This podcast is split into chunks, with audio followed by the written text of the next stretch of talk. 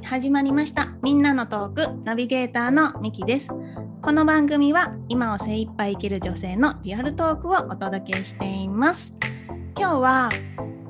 自信を持つっていうことについてお話ししていこうと思います。で自信ってそもそも何とかあの自信を持つためにあのどういうことが必要かとかあとは次世代のあの子どもたちに自信を持ってあのいろんなことにチャレンジしてもらうために私たち大人ができることは何かっていうことについてお話ししていこうと思います。で今日一緒にお話ししていただく方はこの「ハーライフ・ハーウェイの」あの思い掲げてることに共感してくださって専属アドバイザーとしてサポートしてくださっている恵美子さんと一緒にお話ししていこうと思います。じゃあ恵美子さん自己紹介お願いします。はい、ありがとうございます。皆さん、はじめまして。えっ、ー、と、私はカリフォルニア、アメリカのカリフォルニア州に住んでいるエミコ・ラスムセンと言います。よろしくお願いします。で、えっ、ー、と、私の自己紹介なんですけども、えー、私は横浜、神奈川県横浜出身で、で、うんと短大、短大というか大学の時からアメリカに留学をして、まあでもその前に16歳の時にサンディエゴって横浜とサンディエゴが姉妹都市で、そこであの3週間遊び、遊びじゃないけど、交換留学、ほぼ遊びだったんですけどね、交換留学っていうすごく本当に貴重な体験をして、で、そこからやっぱその海外っていうこう、なんて言うんだろう、視野が広がったんですね。で、まあそこから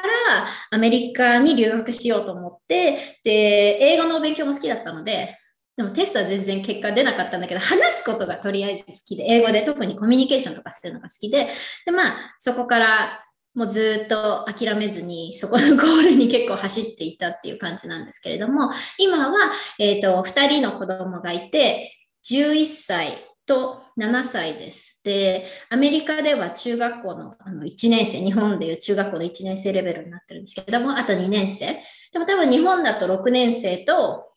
1年生っていう感じになると思うんですね。はい。そんな感じです。で、今まではずっとコーポレートでお仕事もしてたんですけれども、そこからリストラに2回あり 2回も同じ会社から2回あって、で、まあ、その時に、えー、少しサイドでやっていたキャリアコーチングっていうところを、じゃあもうこれを一本にしてやろうっていうのが、まあ、きっかけで、今は、えー、オンラインの、まあ、マインドセットとトランスフォーメーションっていうところで、ビジネスだけじゃなくて、本当にライフのトランスフォーメーションをサポートするっていうとこをやっています。はい。ありがとうございます。はい。あのー結構あの恵美子さんとねお話しさせてもらってあの自信っていう言葉を結構恵美子さんよく使われると思うんですよね。であのポッドキャストをされててあのいろんな女性にあの自信ってどういうことだと思いますかっていうのをねあの質問されてると思うんですけれども、うん、あの逆に 今日は質問させてもらって。いや恵美子さんにとって自信って何だと思いますか？あのね、自信私初め間違ってたんですよ、考え方が。で、なんか自信って、まあ、どうして私はその自信っていうところにフォーカスしたかっていうところに多分戻るともうちょっとこう話がスムーズになるかなと思うんですけど、私はそのアメリカに来て、で、なんか今まで日本にいて英語が話せるっていうふうにこう思言われてきたし自分もそう思ってきたんだけれどもやっぱこの現地に飛び込むと英語ができないみたいな。だから自分の中で強みだと思ってたものがなんか本当に一気に誰かに取り上げられた感じでなでなんでかっていうと英語話せるのが当たり前だからそうなった時に私何にもないって思ってでやっぱそこから結構自信をなくしたっていうかまあ、自分のアイデンティティで自分もなんか誰だかわからなくなったっていうとこも結構あって、なんか日本に戻っても日本人じゃない感じもするし、でもアメリカにいたらアメリカ人ではない、なんかアジア人、移民の人みたいな、そんな感じだし、なんか自分も誰だかわからないとか、あとはやっぱその、英語が本当は喋れたら、もっとこういうふうなことできたのになとか、英語ができたらこうなるになみたいな感じで、もう何でも英語のせいにしていて、で、なんかそういうふうに生きているうちになんか本当にな何も自分は取り柄もなくて、自分でダメな人間、なんかどうせ私がやったって言ってもすぐにその声が聞こえるんですよね。なんかこういう、なんか今機会がある。あどうせ私なんかが、こういうのやってみたらどう？いや、私なんかがやったってみたいな、もう本当にもうすぐに自分の中の頭のこの声が聞こえてきて、で、そこでなんか気づいたというか、自分のメンターに、なんかあなたのアメリカってすごいメンターとかね、リーダーシップとかすごい大好き。会社会社で大好きだから、あなたの得意なものは何？とか、あなたのユニークなところは何？とか、そんなことを聞かれてね、私今までそんなこと聞かれたことないんですよ。だから、それ聞かれた時に、あ、そんなのないみたいな、もう即答で、No, like I don't have any っていう感じで即答だったんですよね。でもそれでも私のメンターがこう諦めずに何回も何回も結構聞いてくれたりとか、逆に、でもメンターは私のことをしっかりと知ってるわけでもないんだけども、なんか気づかせてくれたから彼女に私はコーチングされてたわけで、当時はそこまで気づいてないんだけれども、すごいコーチングされて自分でなんかはって気づくところが、こう出てきたら、なんかもっともっととこう、あ、私ってこういうところができるんだ。これって私当たり前だと思ってみんなできると思ってたことが、なんか、あ、これは私だけにしかないものなんだっていうのに気づかせてもらえたんですよね。で、そこがきっかけで、あ、じゃあ私ってこれは別に英語ができるとかじゃなくって、自分っていうものを信じてし、自分を信じることができないんだっていうところから、その自信がないんだ。自分を信じてあげてないんだっていうことに気づいたんですね。だから、今までそのなんか、まあそこでなんて言うんだろうな、その、じゃあ自信をつけなきゃ、自信をつけなきゃっていうところで、初め私やっぱり意識してたのが、もうちょっとここ頑張らなきゃとか、もうちょっとこうしなきゃみたいな感じで、こう、もうす、すでにあるものに意識するんじゃなくて、本当はそこ、そこをやれば、そこ、すでにあるものを意識したからこそ、なんかひらめいたというか、こう一瞬オープンしたんだけど、またそこから、あ、自信がないから、じゃあ自信つけなきゃって頑張らなきゃ、なんか自信をつけなきゃつけなきゃつけなきゃと思って、なんかもっとこうしなきゃ、もっとああしなきゃみたいな感じで、やっぱ結局は外に目が向いてたんだけれども、そこで、やっぱまたそこで気づいたのが、あ、もう私そうじゃなくって、すでにあるもので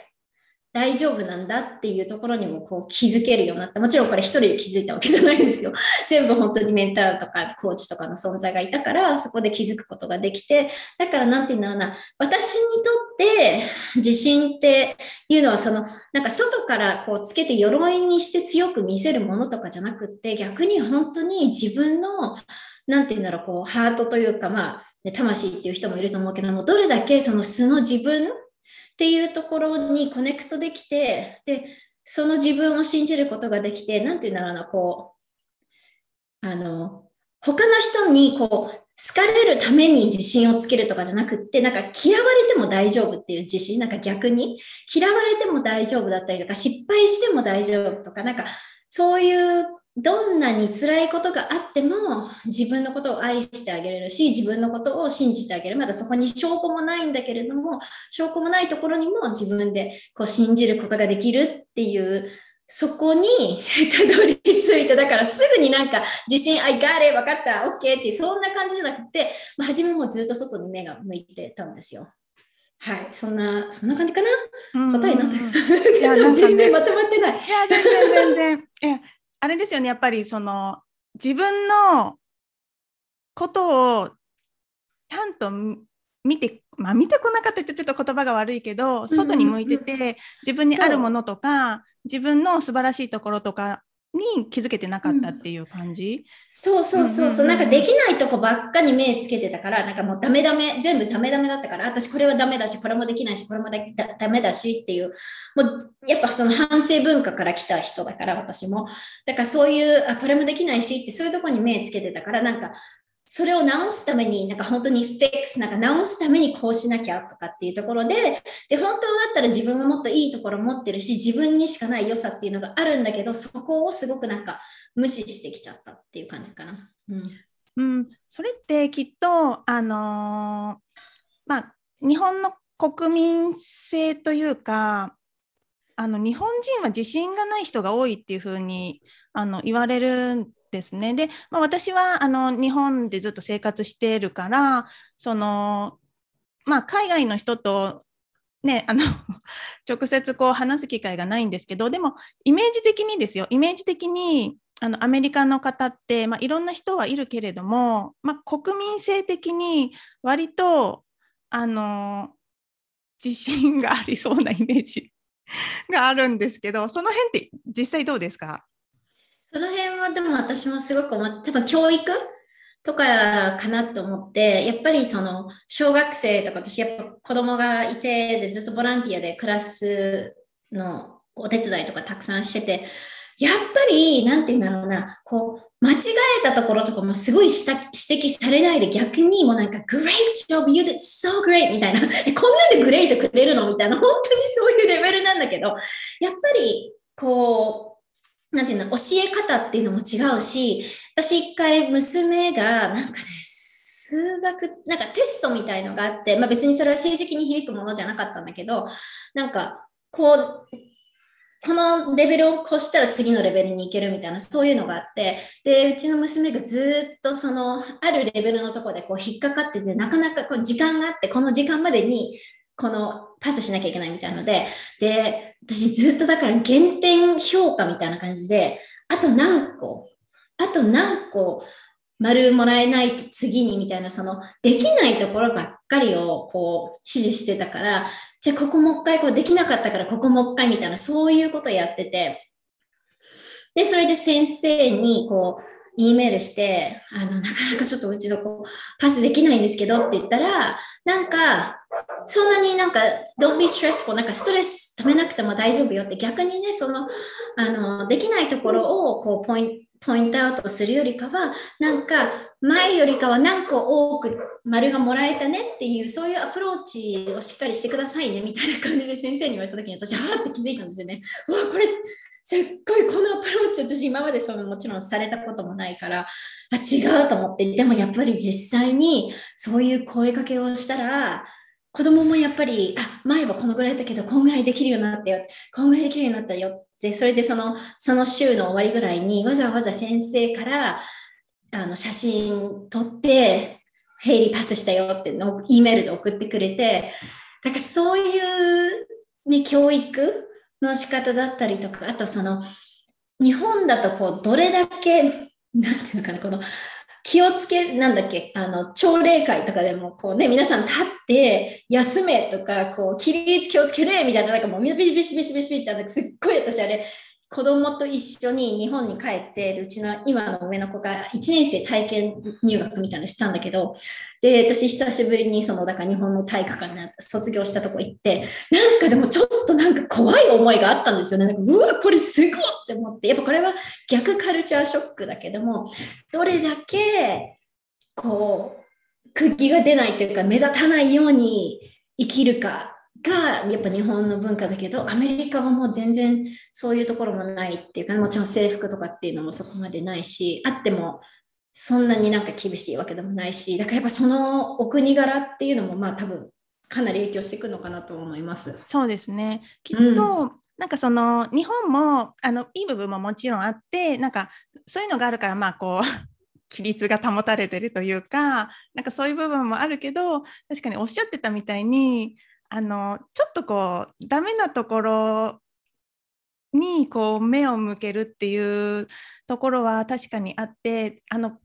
ここすごいねすごいねってするよりあなたここダメだから直しなさいみたいな そういうような教育を、まあ、私も受けてきたから、まあ、ちょっとなんかこうダメな部分ばっかりこうフォーカスしちゃう、まあ、多分それは私だけじゃなくあの、まあね、いろんな境遇の方がいるので全く同じではないとは思うけどどうしてもこうあの人と比べて私はここがダメなんだとかって思ってしまう、ま、日本人があの増えていくのかなって思うんですよね。で今あのお話ししてもらったように、まあ、そういう何て言うんだろうな私たちが経験してきたことを、ま、そのままね子どもたちに同じように接していたらあのやっぱりその自信がない状態であの成長していくあの人たちが増えていくのかなっていうふうに思っててそれはすごくやっぱりもったいないことでなんかその人自身のすごくいいところももちろんあるしそのだからこそそのいいところを伸ばしてあの自分がやりたいってことにすごくこう挑戦できるっていうそういうことができるとすごくいいなって思うんですけどじゃあ実際にじゃあ私たちが、まあ、自分の子供なりあの友達の子供なりまあ、地域の子どもとかあのいろんなねあの子どもと接する中で私たち大人ができることってちょっと大きな質問になっちゃいますが何があると思いますか？なんか、これ一つ絶対やったらとかって、私はそういうのは絶対ないと思って、なんか本当にいろんなことだし、でもね、逆に言ったらなんかその、大きい何かとかじゃなくて、すっごいこう、無意識に言ってることだったり、無意識にやってる仕草だったり、私、多分そういちっちゃいものの積み重ねだとすごく思っていて、だからその、ね、さっき言ったように、その、声かけ子供でもなんでここ間違っちゃったの？みたいなそういう言い方とかも本当にそうだけど多分日本まあこれは本当にママママさんでちょっと私日本で、ね、子育てママさんやったことないからわからないけどあのなんて言うんだろうやっぱ子育てするのに本当だったら自分の子供にベストな子育てみんな子供同じじゃないしロボットじゃないんだから sorry ロボットじゃないからあの同じような教育しても全然意味がないんだけども、やっぱなんていうんだろうな、こう、人前でなんか他のママにジャッジされたくないから、本当だったら例えば、なんかほん、なんでもいいんだけど、公園とかで例えば泥遊びをしている子供がいたとして、泥遊びして全然悪くないと思うけど、なんか他のママにこうなんかジャッジされたらどうしようみたいので、なんか、そんなの、そんなの遊びするの汚いからやめなさいとかって言っちゃったりとか、本当だったらそれって子供のフリープレイだから、そこがすごくクリエイティブなところなのに、なんかそういうところでなんか制限しちゃったりだとか、あとは本当に例えば、私ここ、ここすっごいなんか誇りを持っていて、私、ほとんど子供の、まあ、あの、キーナガーデンって言って、年長さんのレベルはちょっと別だけども、ほとんど私子供の宿題ヘルプしないんですね。で、それってなんでかって言って、やっぱヘルプしちゃうと、すごい私が直しちゃう。なんか、ここもっとこういうふうにした方がいいよって、それは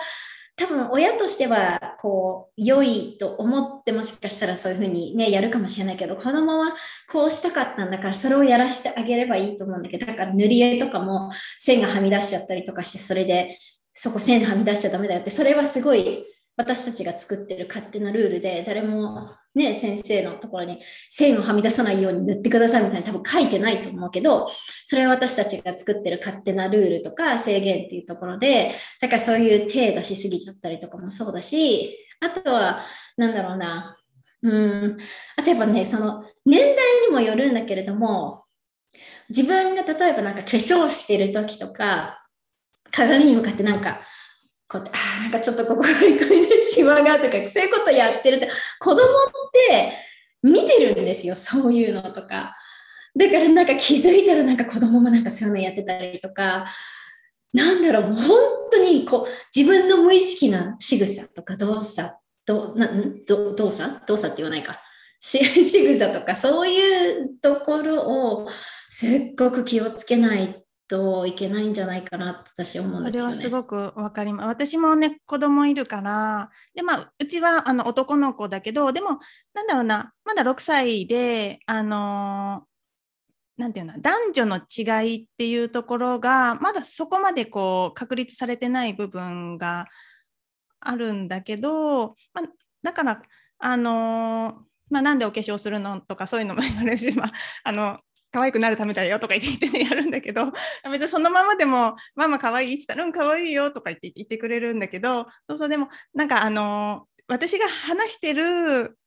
言葉とか動作をやっぱりすごく見ててあの正直あここ真似してほしくないみたいなところとかも真似されちゃったりだとかあの私が言ってるあの声かけも今ねあの恵美子さんが話しててあ私ちょっとやっちゃってるなっていうところとかもあってあのなんだろうな塗り絵とかも結構バーって塗るんだけどあのなんだろうなこう線の中でね塗ると綺麗だよとか言って言っちゃってるけどでも、まあ、それ確かに本人の自由っちゃ自由だし創造性のところだったりだとかあとどうしてもなんだろうな私がそういうふうにあの失敗はダメなものっていうようなそういう教育を受けてきてるからどうしてもこう子供があのなんだろうなこう怪我するとか何かこううまくいかなかった時についついこう手を差し伸べてしまうっていうところがあって、まあ、それがあのまあ、自覚してるからあここはあの見守ろうっていうふうにはなるんだけどだけどちょっと過保護的な部分っていうのはきっとあると思うんですよね。それは多分私に限らず他の方とかもやっぱりあの怪我しないようにとかっていうふうに思っちゃうし逆に今日本のその教育のところだと割とこう先生たちもあの親たちが 結構こう、まあ、口出しというかいうところが出てくるから先生たちもなるべく怪我をさせないようにみたいな形になってるからあの例えばあの組体操って分かります？運動会。組体操とかも本当にもう年々こう縮小されてて、まあ、今はねあのそういうもの自体があのなくなってはいるんだけど、まあ、これがあの運動会も、ね、いろんな競技できるようになったとしてもきっとその組体操もあの危ないから怪我するからやらないとかっていう風になんかこう挑戦するっていう機会とかもやっぱり少なくなってきててなんか私は個人的になんかすごくもったいないなとかって思っちゃったりでも確かにじゃあ 自分の子が、ね、あのこのピラミッドの一番上から落ちたら「いやー」とか言って思っちゃうし 結構そういうところの葛藤とかもあったりするんですよね。で、恵美子さん今11歳と7歳のあの娘さんがいると思うんですけど、お子さんたちどうですか？あのこう割といろんなことに挑戦してますか？それともあ私ちょっとあの自信ないからやめとくとかっていうそんな感じとかありますか、oh, yeah. そういう時も全然あるけどやっぱそういう時こそ何て言うんだろうなうんなんかもなんか、なんて言うんだろう、頑張ってやりなよみたいな、私はそういうアプローチはし、も OK、go back。昔はね、そういう、今はやっぱそういう自分も成長してきてるから、声かけの時とかにしっかりと自分のところで考えて、こうすぐにリアクションみたいな言葉を発するのではなく、しっかりとこう、リスポンドっていうか、こう、こ考えて言葉を返すみたいなことをしてるけど、昔全然そういうんじゃなかったから、なんか、こう、私すごい、すごいママとかって本当全然思ってほしくなくって、でもやっぱなんか、うん、じゃあなんか例えばなんかできないとかっていうふうに思ったら、私はなんか無理やりやらせるんじゃなくって、なんか、何、どういうところに壁がぶつかってるかっていう、やっぱその、どんなところに制限を持ってるのかとかっていうところは、なるべくこう、見つけてあげるようにする。で、そこで、例えばじゃあ子供がなんか、うん、なんか失敗したら恥ずかしい。あそれはないな。なんだろうな。ついこの間もなんかあったんだけど、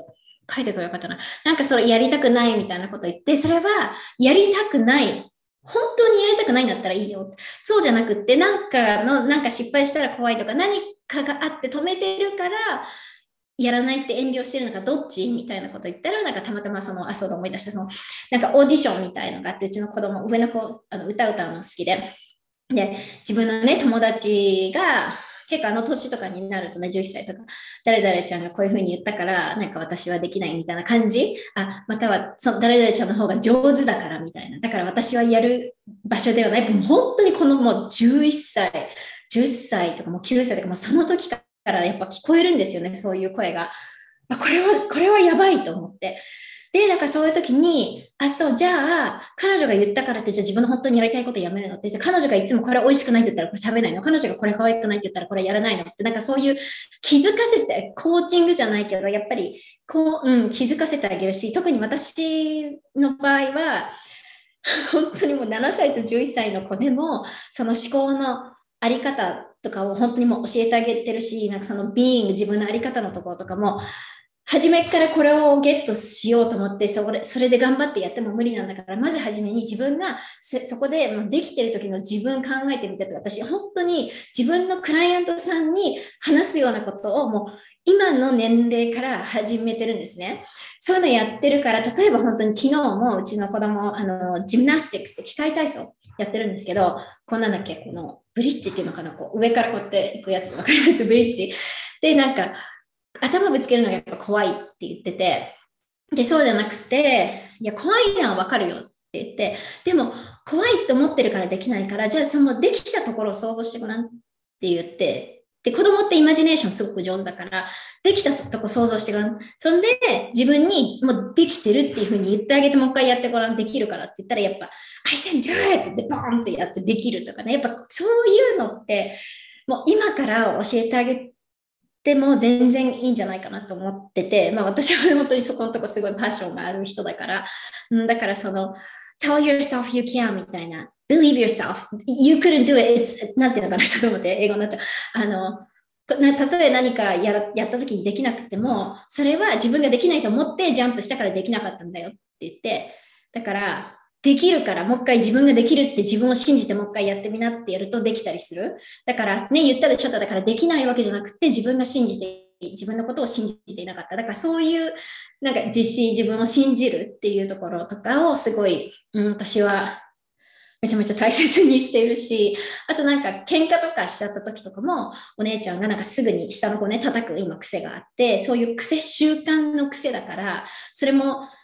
怒ってて、なんかイラッとして、そこのフィーリングが気持ちがあって、すぐにそこでリアクションで叩く。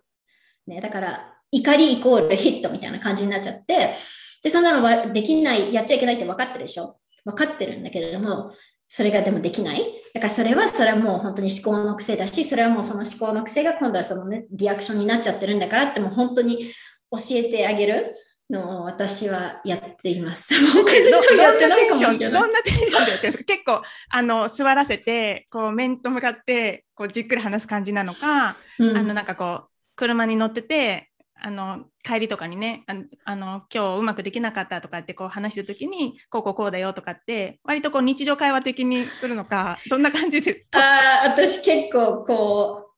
うなんて言うんだろうこうなんか普段の私の会話の仕方で、うん、なんて言うんだろうな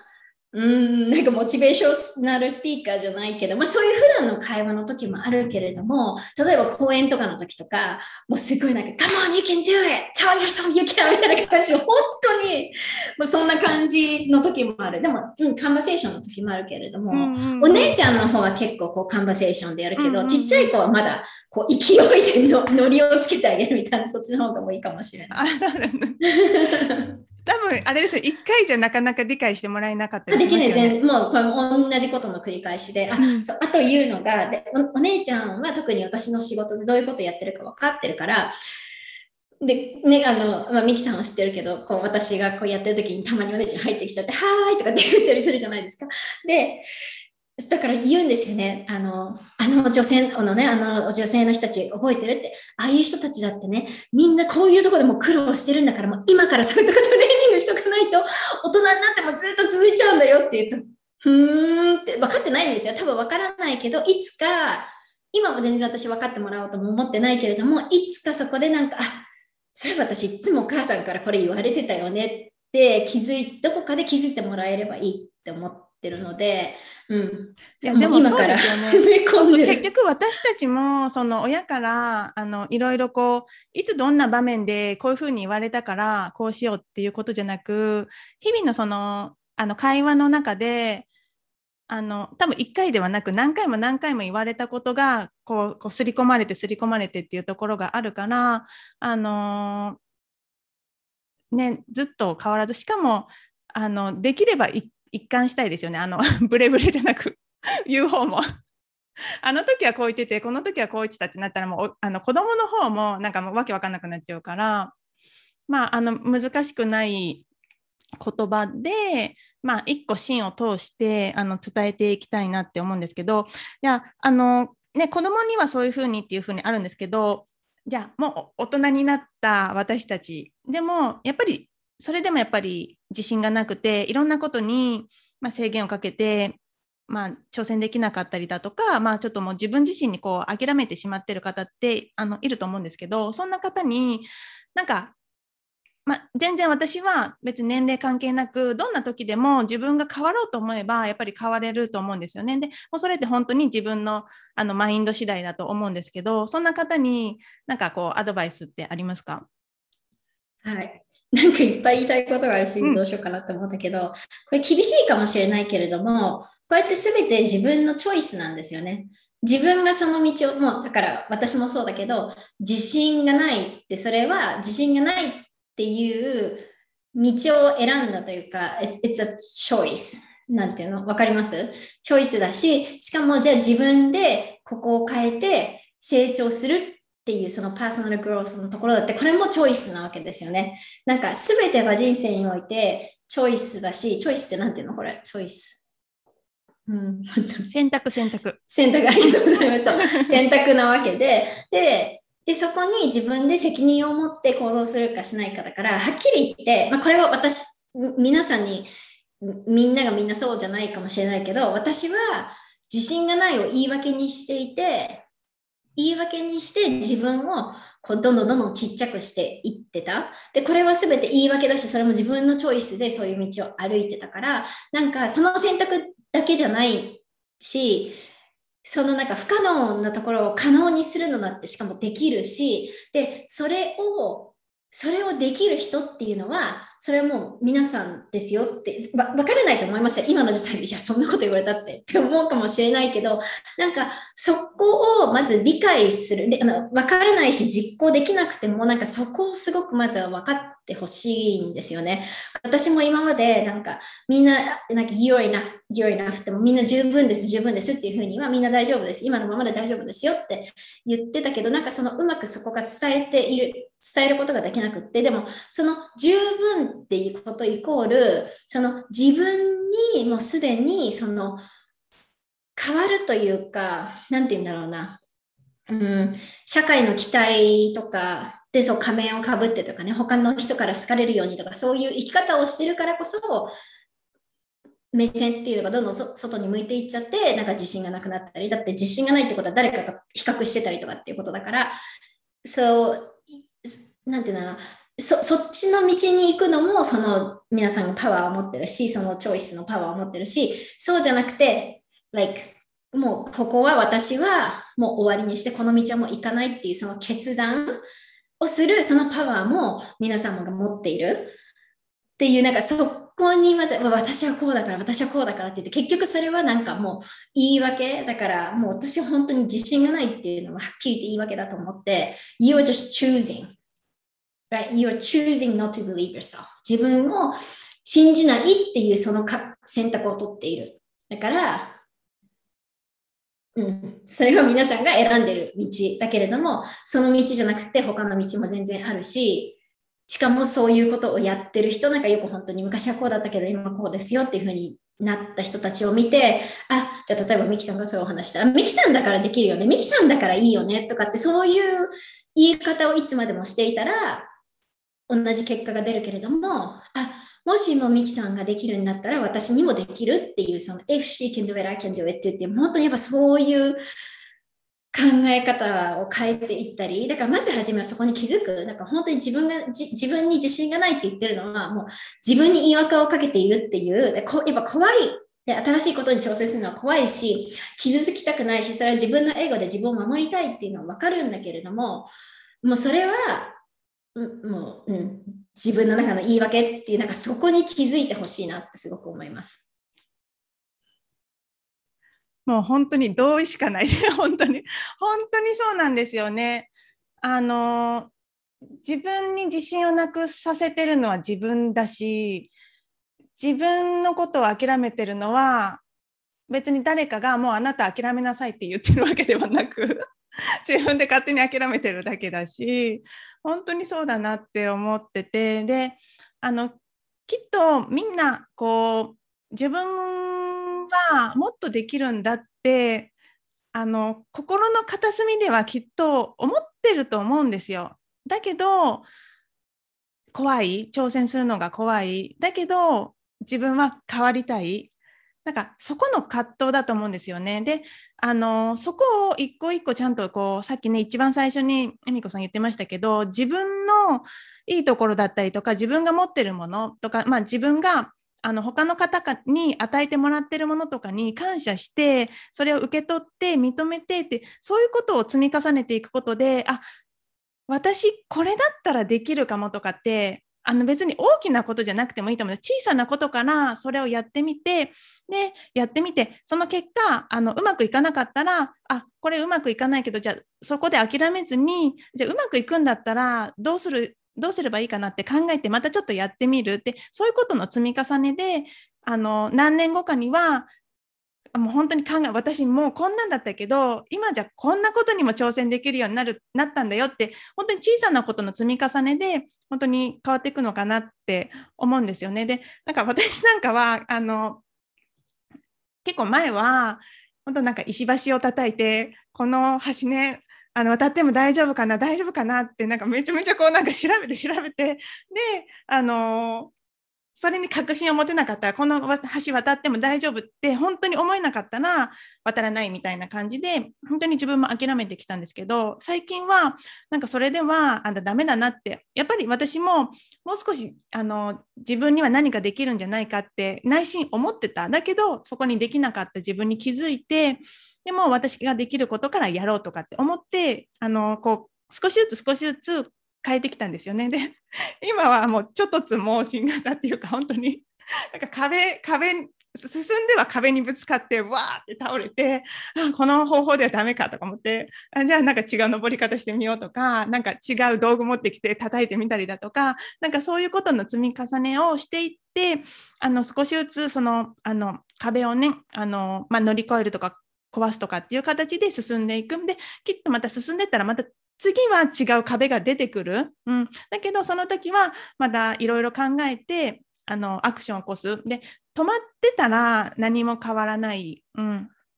しやっぱり行動してみないとわからないっていう部分もあって行動するからこそ見える景色っていうのがあるしあの新しい自分あの自分が気づいていなかった自分を見ることができるとかっていうこともできるしそれをあの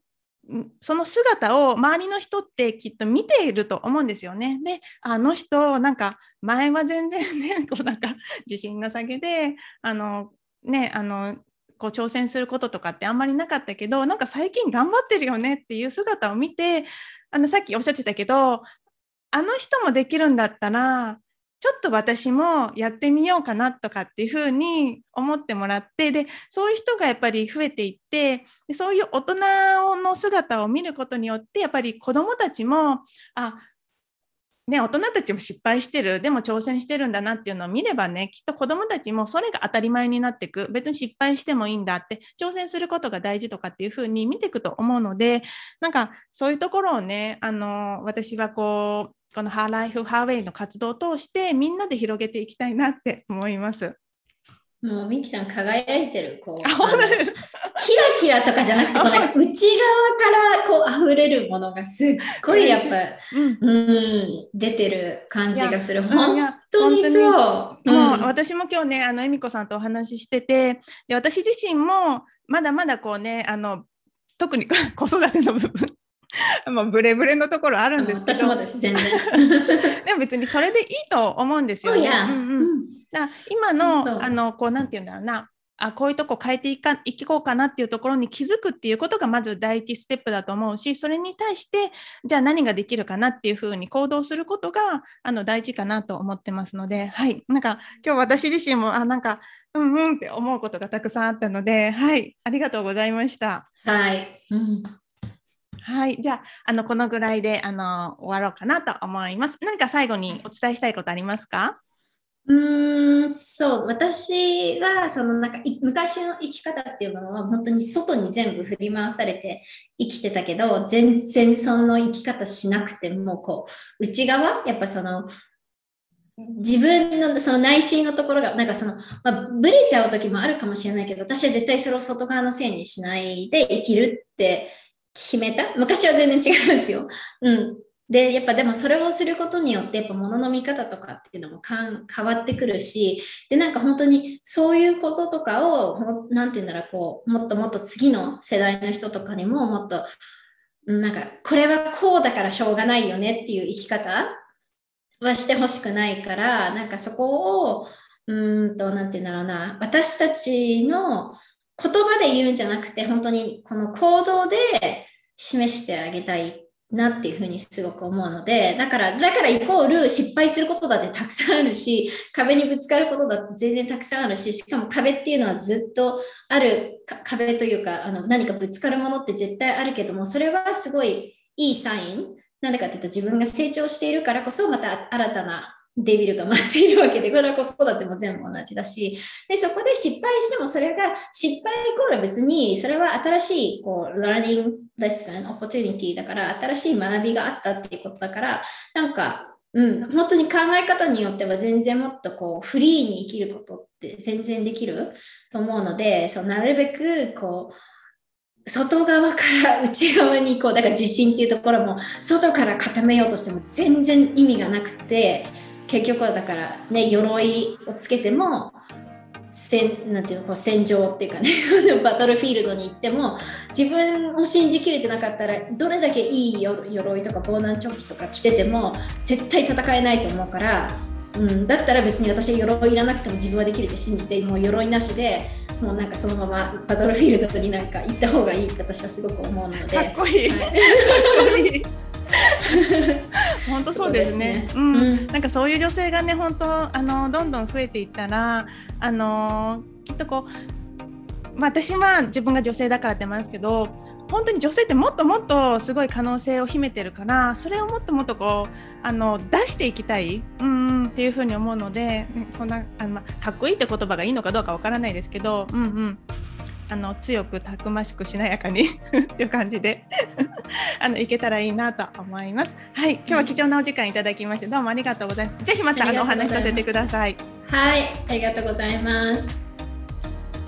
ここでこの番組をお届けしているハーライフハーウェイの活動についてご紹介させてください。ハーライフハーウェイは次世代の女性や子どもたちにより良い社会をつないでいくために今私たちができることを考え一緒に活動していく会員制のインタラクティブコミュニティです。同じ女性同士で応援し合える仲間と出会いたい方。自分の人生をより充実させて環境を整えていきたい方。子どもたちが可能性を信じて挑戦できるようにサポートしたい方。ぜひ私たちの活動に参加しませんか？詳細は概要欄。もしくはインスタグラムハーライフハーウェイアンダーバーオフィシャルでご確認ください。